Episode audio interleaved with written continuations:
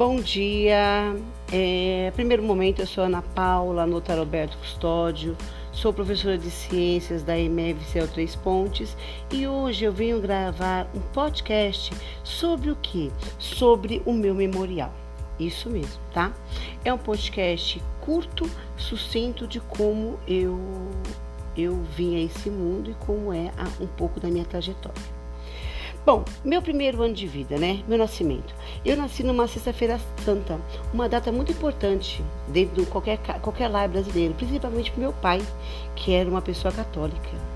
Nasci numa data sagrada, foi uma festividade, uma filha nascida no dia da morte de Jesus Cristo, uma data muito marcante para todos os católicos. Acho importante ressaltar, pois pessoas especiais da minha vida, é, que foi é, no dia do meu, do meu nascimento. É, conheci o amor, conheci minha família. Não me lembro como me seguraram, como me abraçaram, como me receberam ao mundo, mas sei que fui muito amada, muito bem recebida. Primeiro quero falar da minha avó Ana, que acordou bem cedo, bem cedinho para ajudar a minha mãe nos afazeres é, de montar a barraca né, de, de que minha mãe vendia na, na Semana Santa. É, minha mãe montou a barraca com a minha avó e foi para o hospital. E minha avó, muito ansiosa, esperava o meu nascimento. É, eu nasci é, numa sexta-feira, numa maca, sozinha, né? E tenho a agradecer, porque estava somente eu e minha mãe. Logo após meu nascimento, dia 3 de abril, fui um domingo de Páscoa, que como sempre para todas as pessoas católicas, né, como eu disse a vocês, uma criança alega qualquer situação. A bênção de uma vida acabou de ser gerada, o amor mais puro e pleno. Então, no almoço de Páscoa foi uma felicidade, foi uma alegria pura. A família reunida para comemorar não só o nascimento de Jesus Cristo, mas a celebração de uma nova vida naquela casa. Esse dia, como eu disse, não faz parte da minha memória, mas é um dia marcado por mim.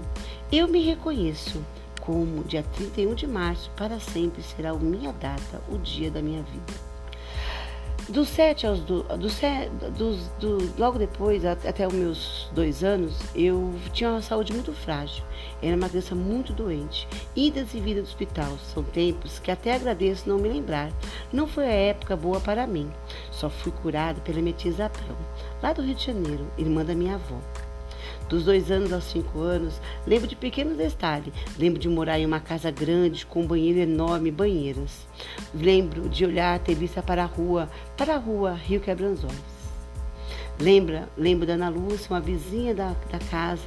Pequenos detalhes que criou na minha memória e hoje reflete quem eu sou. Aos seis anos, lembro puramente quando nos mudamos para Marechal Tito, para uma casa que marcou a minha vida. Vivi lá até os meus 22 anos.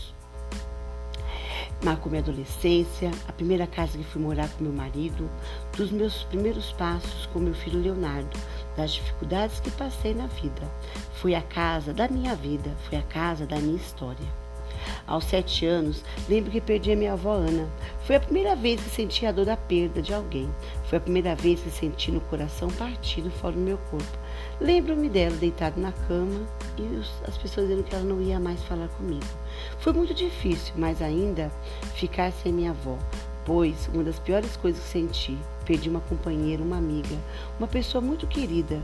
Apesar de todos os ensinamentos espirituais que tive, ainda dói estar longe de minha avó de forma carnal, mas sei que uma hora estaremos juntos no plano espiritual. Dos 7 aos 12 anos. Bom, aos sete anos, a minha professora da primeira série foi a professora Gracinda. Me marcou muito, porque ela descobriu que eu era um pouco dislexa, mas também descobriu que eu era ambidestra. Sim, chamou minha mãe cá na escola para falar que eu era ambidestra, que eu fazia todos os movimentos com as duas mãos e que isso tinha que ser exercitado em mim. Na escola, eu só escrevia com a mão direita, mas em casa eu era mais livre e poderia escrever com qualquer uma das duas mãos. E até hoje. Até hoje eu escrevo né, com, a, com a mão direita, mas os outros movimentos, como cortar, pintar, rabiscar, é, pensar, é, com mais forças eu vou ter na mão, na mão direita.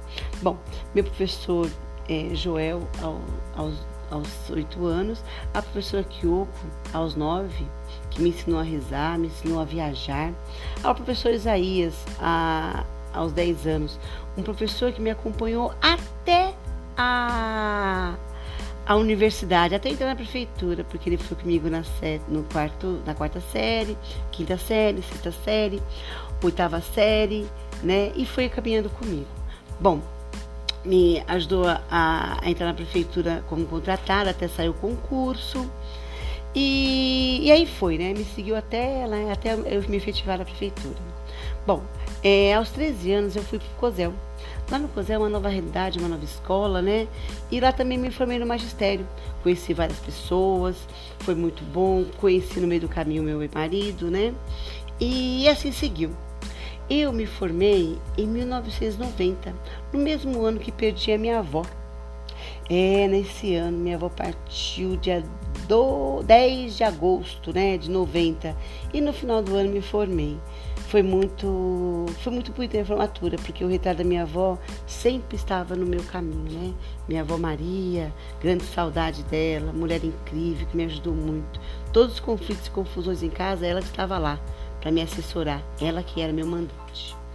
Bom, em 91 eu já formada, é, engravidei do Leonardo, eu tinha 18 anos, me casei com, com o Josué, tive o Leonardo com 19 e aí foi surpreendente, né? Foi surpreendente porque a vida ela dá retornos, ela dá voltas, né?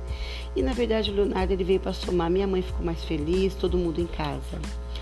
Bom, em 94 meu tio Bastião partiu, né? Foi muito difícil para mim, por quê? Porque meu tio era, era o pai que a vida me deu, né? O meu tio era o pai que a vida me deu, o pai que o mundo me deu. Com todos os efeitos e qualidades que ele pudesse ter, né?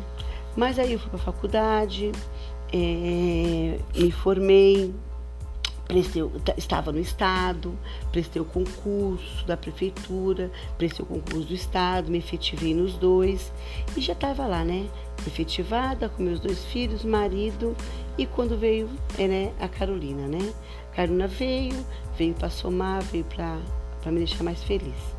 Bom, é, tive muitos momentos altos e baixos. Tive problema de depressão durante cinco anos, problemas de agressões, que hoje eu vivo como um relógio sol.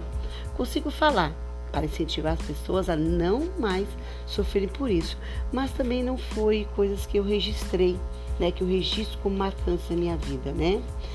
É, trabalho hoje no Céu Três Pontes, faço um trabalho lindo sobre é, a captação do óleo, faço análise da água, né? Então eu vivo hoje, eu sei que eu sou a soma dos meus erros e dos meus defeitos.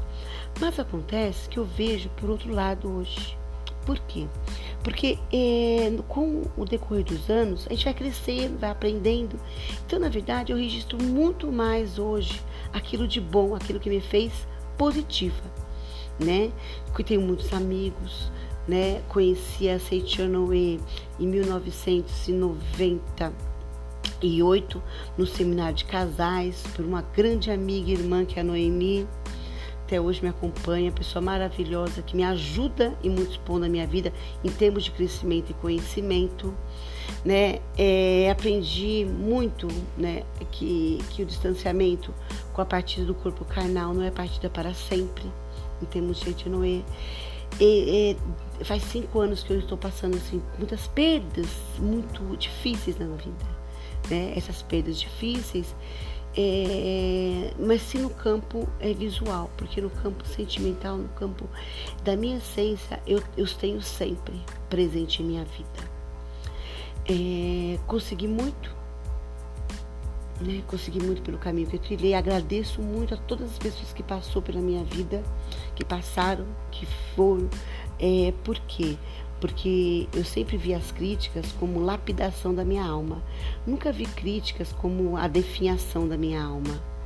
Então, na verdade, o que me fez crescer muito foi isso: foi observar as críticas como lapidação da minha essência.